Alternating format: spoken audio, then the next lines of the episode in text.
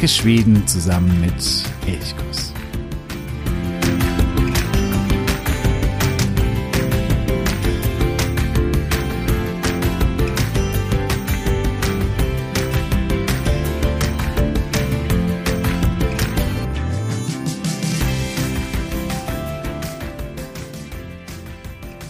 Hey San, ich begrüße dich zu einer weiteren Folge von Elchkuss, dem Podcast für Schweden und ja, ich freue mich, dass du auch heute wieder dabei bist. Mein Name ist Jo und gemeinsam sind wir schon seit einigen Wochen auf einer Reise durch Schweden auf den Spuren von Nils Holgersson und dort soll es auch heute weitergehen, aber zuvor noch eine wichtige aktuelle Meldung, die vielleicht ja auch alle, die jetzt in der nächsten Zeit nach Schweden reisen wollen, für die ganz wichtig sein könnte. Denn die schwedische Regierung hat angekündigt, dass ab 29. September so gut wie alle Corona-Restriktionen fallen sollen. Auch jetzt schon waren ja nur noch bedingt Restriktionen gültig. Wer Urlaub in Schweden gemacht hat im August, hat von ihnen eigentlich nichts mehr so richtig mitbekommen. Denn die Einreise oder auch die Reise im Land und auch die Rückreise nach Deutschland oder nach Österreich oder wohin auch immer, das alles war eigentlich problemlos möglich. Bisher bestanden vor allen Dingen noch Restriktionen für Nachtclubs oder für besonders große Veranstaltungen, also wo sehr, sehr viele Menschen zusammengekommen sind. Und ab dem 29. September sollen auch diese Restriktionen fallen. So zumindest die Ankündigung der Regierung. Dänemark hat es vorgemacht. Dort sind ja jetzt schon Anfang September eigentlich mehr oder weniger alle Restriktionen gefallen und Schweden zieht nach. Das ist möglich, weil die Impfquote sowohl in Dänemark als auch in Schweden relativ hoch ist, höher als in Deutschland. Und dadurch sieht sich die Regierung eben in der Lage, dann eben auch zu sagen, wir müssen nicht mehr irgendwelche Einschränkungen aufrecht erhalten. Das heißt, auch wenn das Reisen jetzt schon problemlos möglich war, in der Zukunft wird es noch, ja, kann man problemlos steigern, aber es wird auf jeden Fall noch problemloser werden. Auch jetzt im Juli, August waren schon wieder sehr, sehr viele Touristen unterwegs. Man hat viele Autokennzeichen aus Deutschland, Österreich, Holland gesehen, deutlich mehr als im letzten Jahr. Das heißt, auch die verbliebenen Beschränkungen haben die Menschen eigentlich nicht mehr von dem Reisen abgeschreckt und irgendwie fand ich das sehr schön, dass hier ein kleiner Schritt in Richtung Normalität wieder stattgefunden hat.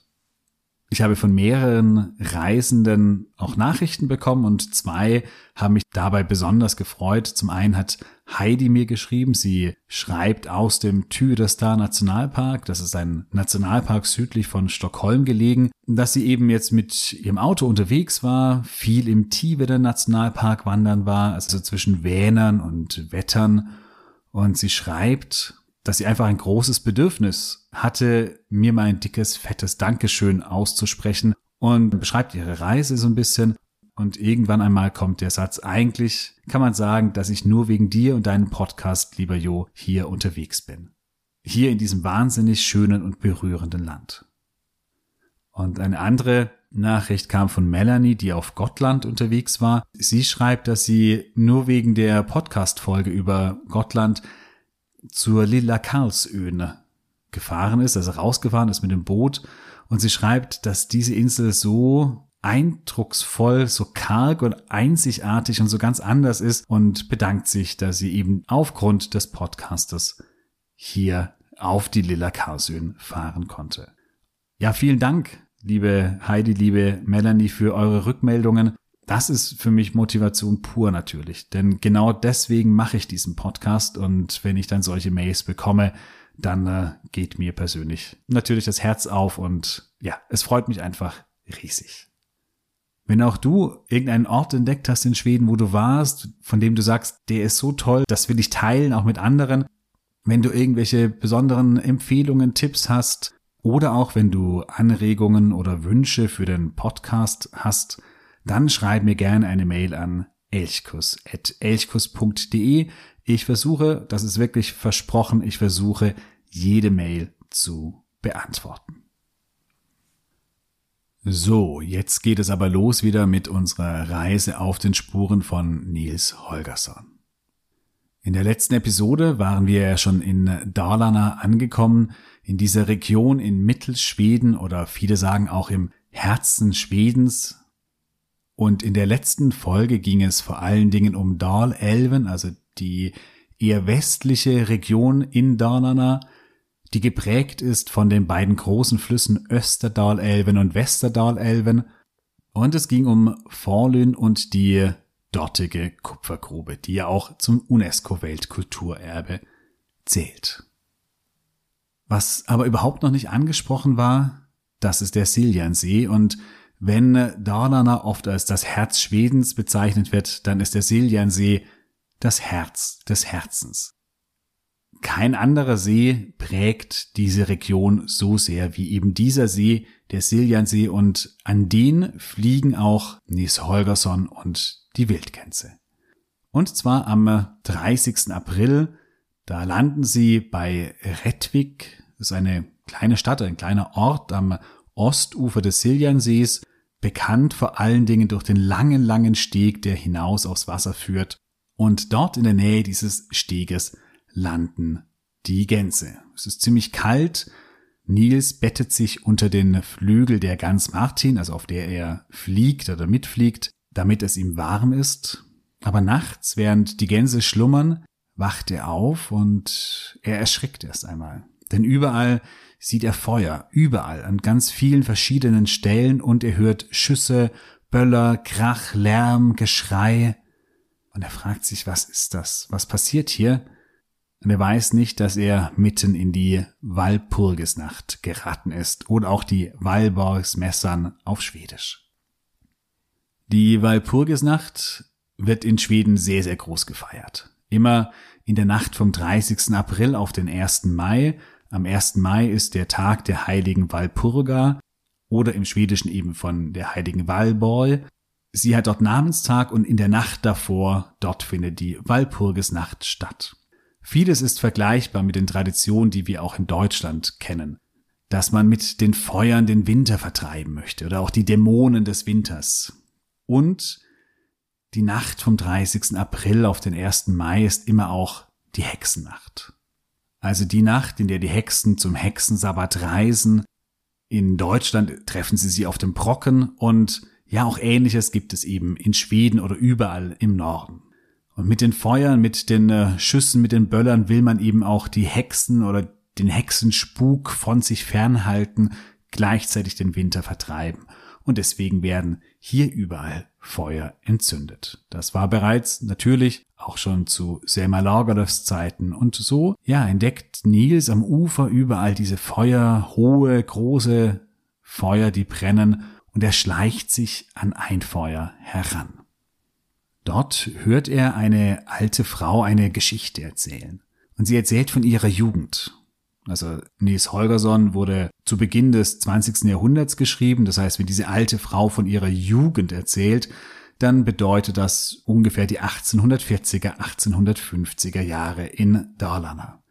Sie erzählt, wie sie immer im Frühling oder im Frühsommer aufbrechen musste, ihre Heimat, also Rettwig, verlassen musste um nach Stockholm, um in andere Städte zu ziehen und sich dort als Magd, als Zimmermädchen oder in anderer Weise irgendwie Geld hinzuverdienen.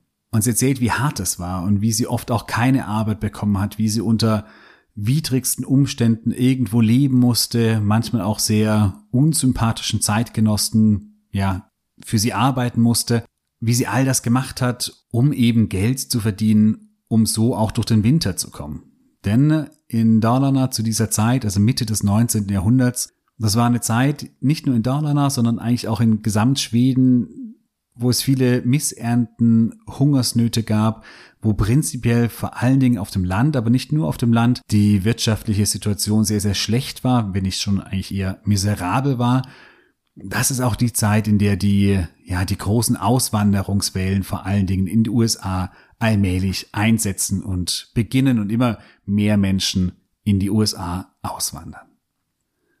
Ja, Nils hört dieser Frau zu und denkt sich, wow, er ist völlig beeindruckt und sagt, okay, jetzt weiß ich, warum die Dalkarlar, also die Bewohner von Dalarna, die Männer von Dalarna so einen Ruf haben als stark, als besonders, als eindrucksvoll, als unabhängig, widerspenstig, als rebellisch. Und er denkt sich, na, wenn die Frauen schon so tapfer, so stark sind, wie sollen dann erst die Männer sein? Und ja, in diesem Bild, das Nils von den Dalarkarlana hat, da ist etwas dran. Dalarna war schon seit jeher immer so eine Region, die ganz stark auf Eigenständigkeit gesetzt hat, wo Traditionen, eigenständige Traditionen bis heute eine ganz, ganz große Bedeutung haben. Und das war auch in der Geschichte so. Dalarna, ähnlich wie Smallland, also auch die Smalllandinger, sind ähnlich widerspenstig gewesen, haben sich häufig gegen die Zentralmacht in Stockholm aufgelehnt, also gegen den König dort aufgelehnt, vor allen Dingen, wenn es darum ging, Steuern zu zahlen oder zu hohe Steuern zu zahlen, dann äh, sind die Rebellionen oder die Aufstände ganz häufig eben aus Smallland oder eben aus Dalarna gekommen. Gustav Vasa, der legendäre schwedische König, der den, ja, mehr oder weniger den schwedischen Nationalstaat begründet hatte, der hat sich auch auf die Dalkarlana gestützt und konnte dank ihnen eigentlich aus einer vollkommen ausweglosen Situation sich an die Macht kämpfen.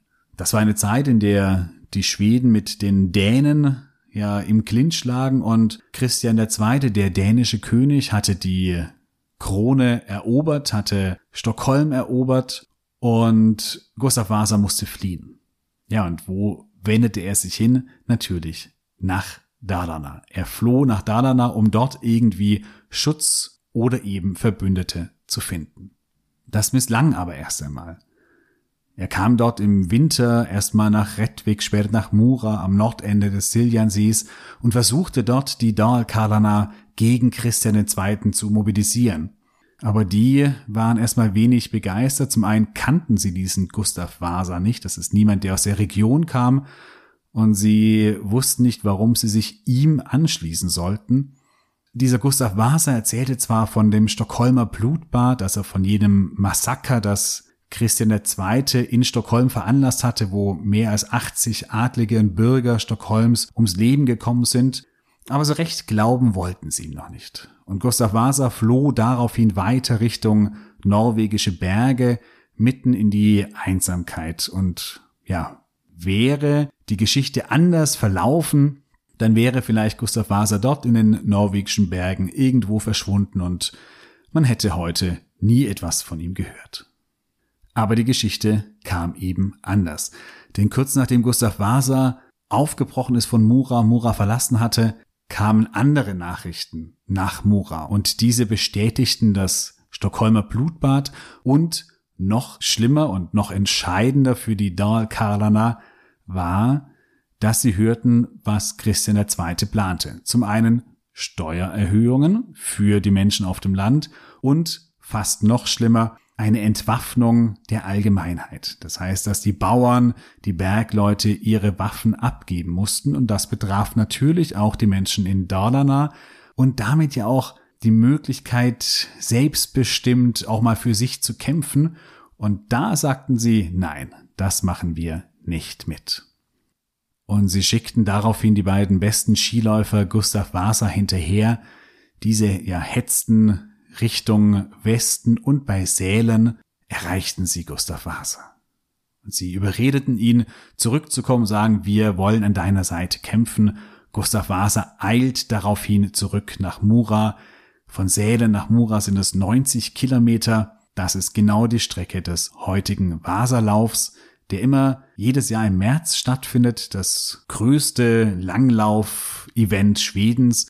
90 Kilometer Langlauf von Sälen nach Mora. Der Wasserlauf geht auf diesen angeblich historischen Lauf von Gustav Vasa zurück.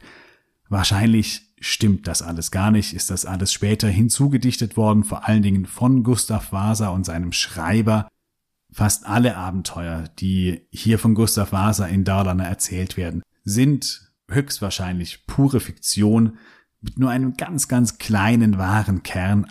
Aber manchmal geht es ja auch gar nicht darum, Geschichten immer nur zu dekonstruieren, sondern es ist ja auch einfach schön, diese Geschichten einfach zu erzählen, weil sie ja irgendwie auch ein bisschen abenteuerlich sind, actionreich sind und deswegen kann man sie durchaus gut erzählen. Vielleicht sollte man immer im Hinterkopf haben, dass sie eben so ganz sicher nicht stattgefunden haben.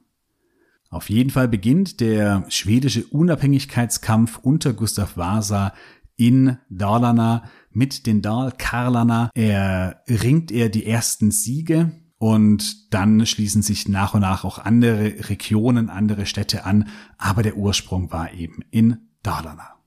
Besonders dankbar zeigt sich Gustav Vasa aber nicht, denn als er selbst König ist und dann, weil er Geld braucht, Steuererhöhungen durchführen möchte, brechen wieder Aufstände auf, auch eben in Dalarna, und diesmal lässt er diese Aufstände in Dalarna ziemlich rigoros und brutal niederschlagen. Ja, Gustav Vasa war eben nicht der gerechte, gute Herrscher, wie er vielleicht noch im 19. Jahrhundert dargestellt wurde, aber das ist nur eine Randgeschichte hier an dieser Stelle. Wenn du mehr über Gustav Vasa erfahren möchtest, dann hör auch gerne mal in ältere Folgen rein. Ich habe drei Folgen zu Gustav Vasa gemacht. Ich weiß nicht mehr ganz genau, welche das sind, aber das war relativ zu Beginn. Dann hör da gerne mal rein. Nils Holgersson wacht am nächsten Morgen auf unter dem wärmenden Flügel der Gans Martin und plötzlich ist alles weiß. Das ganze Land ist unter einer zentimeterdicken Schneeschicht verschwunden. Das kann durchaus passieren in Dalarna am 30. April oder 1. Mai, auch heute noch. Ja, und jetzt haben die Gänse aber ein Problem, denn sie brauchen natürlich Nahrung und die Nahrung liegt unter der Schneedecke. Sie fliegen daraufhin an verschiedenen Orten vorbei, immer um die Kirchtürme drumherum. Zuerst um die Kirche von Rettwig, dann äh, weiter nach Legsand und weiter nach Süden. Also sie wenden sich wieder nach Süden, um dort vielleicht irgendwo Nahrung zu finden. Und bei den Kirchen gibt es immer verschiedene Veranstaltungen. Einmal einen ganz normalen Gottesdienst, einmal eine Beerdigung, einmal eine Konfirmation und einmal eine Hochzeit. Und Neil sitzt auf dem Gänserücken und beobachtet die Menschen dort und sieht, wie festlich sie gekleidet sind. Zu jedem Anlass. Und er ist völlig begeistert und fasziniert und sagt, diese Menschen, die sind so königlich, die sind so besonders, das hat er noch nie irgendwo anders in Schweden gesehen. Und das ist genau das, was ich vorhin auch meinte. In Dalarna, da leben die Traditionen noch und man lebt Traditionen ganz, ganz bewusst das schlägt sich beispielsweise nieder, dass man eben viel Tracht trägt zu verschiedenen Anlässen. Es gibt insgesamt 97 verschiedene Trachten in Dalarna. Also jeder Ort hat da teilweise unterschiedliche Trachten, die ein bisschen anders gestaltet sind. 97 unterschiedliche gibt es. Meistens sind die Farben rot und grün sowie auch schwarz und weiß enthalten. Manchmal auch noch blau, also eine blaue Schürze kommt zum Beispiel häufiger vor aber die zentralen Farben sind eigentlich immer rot und grün. Diese Liebe zur Tradition oder zum Traditionellen zog auch Künstler an, beispielsweise Karl Larsson, der berühmte Maler, von dem hast du sicherlich schon mal ein Bild gesehen. Ich verlinke auch einen Artikel über Karl Larsson in den Show Notes.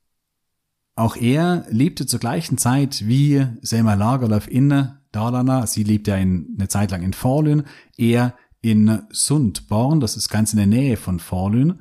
Und er erwarb dort einen alten Hof an einem ja, See oder Fluss gelegen, wunderschön, super idyllisch. Er malte ganz häufig das Innenleben dieses Hauses, also auch die Inneneinrichtung, die Feste, die dort veranstaltet wurden mit der Familie, also die Kinder, die Frau sind ganz häufig zu sehen, oder eben auch das Äußere des Hauses. Und das ist ganz witzig, denn dadurch, dass Karl Larsson diese Inneneinrichtungen zeichnete oder malte, wurde die Inneneinrichtung, wie sie eben typisch für Dalarna war, eben auch, ja, konserviert oder bewahrt.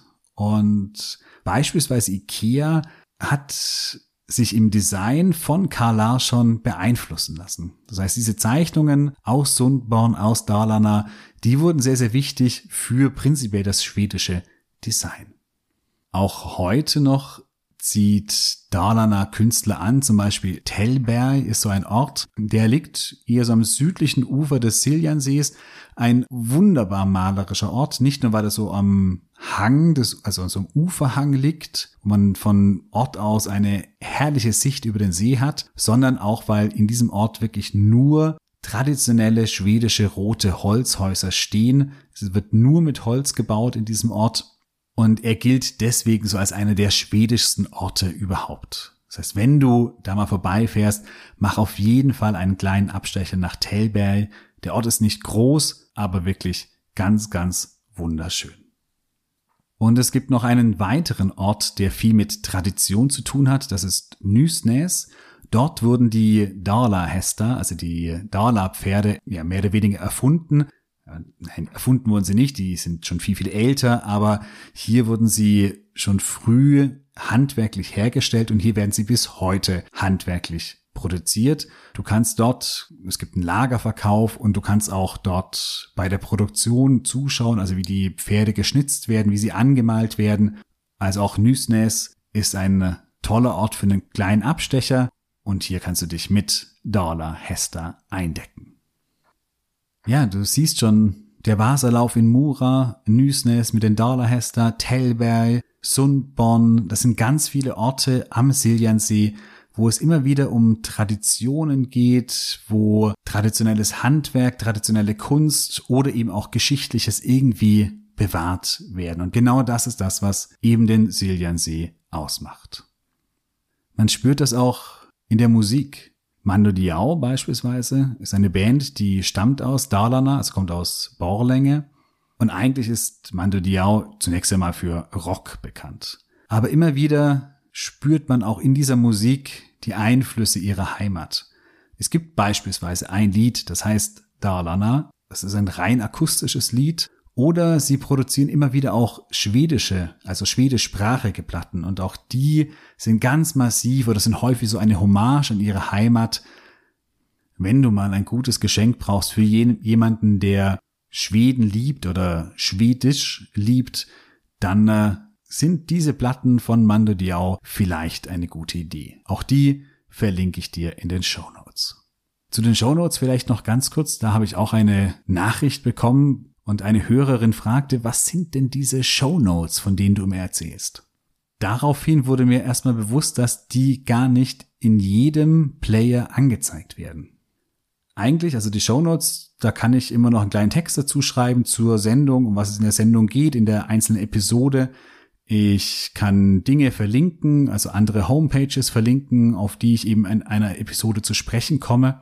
Und eigentlich sollten die Show Notes unter eben der jeweiligen Sendung in deinem Player angezeigt werden. Das ist aber nicht überall der Fall. Wenn du also einen Player hast, wo die Shownotes nicht angezeigt werden und du aber trotzdem dort mal hineinschauen möchtest, dann google am besten nach Podigy, Podcast und Elchkuss. Dann kommst du auf die Seite von Podigy, das ist mein Host. Und dort kannst du auch alle Folgen anhören und da darunter, da siehst du auf jeden Fall die Shownotes. Ja, jetzt habe ich den äh, Wasserlauf oder damit auch Mura. Ich habe Telberg, ich habe Nysnes, Sundborn, in der letzten Folge auch schon Forlün und eher die westlichen, die gebirgigen Regionen im Dalelven vorgestellt. Zwei Orte, die würde ich dir noch gerne ganz kurz vorstellen, die auf jeden Fall auch einen Besuch wert sind in Dalarna. Das eine ist Urscha, das ist nördlich von Mura gelegen oder so ein bisschen nordöstlich gelegen. Hier gibt es einen großen, großen Bärenpark. Der heißt mittlerweile nicht mehr Bärenpark, sondern Wildtierpark, weil mittlerweile eben auch viele andere Tiere dort angesiedelt sind. Wenn du aber Bären, die in dieser Region durchaus auch in der freien Wildbahn vorkommen, mal sehen möchtest oder auch Eisbären, dann kannst du dort in diesen Wildtierpark fahren. Der ist durchaus sehenswert, schön angelegt und ja auch mit Kindern auf jeden Fall einen Besuch wert. Wenn du eher kulturell interessiert bist, dann äh, würde ich an deiner Stelle auf jeden Fall nach Dalhalla gehen. Das ist in der Nähe von Redvik. Und das ist eine stillgelegte Grube, die sich am Grund mit Wasser gefüllt hat. Und dort auf dem kleinen See wird immer im Sommer eine Bühne errichtet, wo es verschiedene Konzerte, Veranstaltungen gibt viele klassische Konzerte, aber auch andere, also auch Rock- oder Popkonzerte. Man sitzt draußen in dieser ganz einzigartigen Umgebung dieser alten Grube und aufgrund der glatten Felswände, also der alten Grubenwände, ist auch die Akustik eine ganz besondere. Also Dalhalla, da würde ich auf jeden Fall hingehen. Schau, wenn du mal in Dalarna bist, den Veranstaltungskalender von Dalhalla durch. Auch die verlinke ich in den Show Notes und schau, ob es was Interessantes gibt. Es lohnt sich unglaublich. Also ich liebe diesen Ort und kann ihn wirklich dir nur ans Herz legen. Ja, Nils Holgersson und die Gänse, sie fliegen weiter erstmal wieder Richtung Süden, also wenden sich so ein bisschen Richtung Stockholm, um eben dort Nahrung zu finden.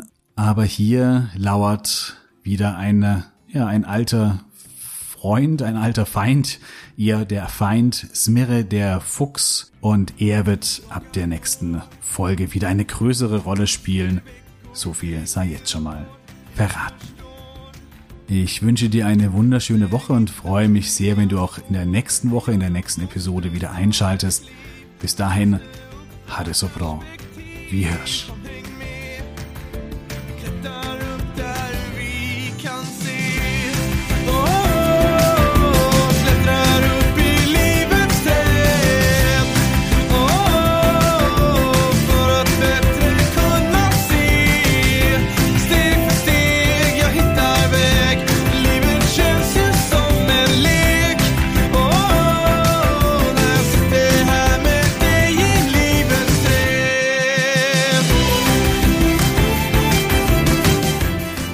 Elchkuss, der Podcast für Schweden.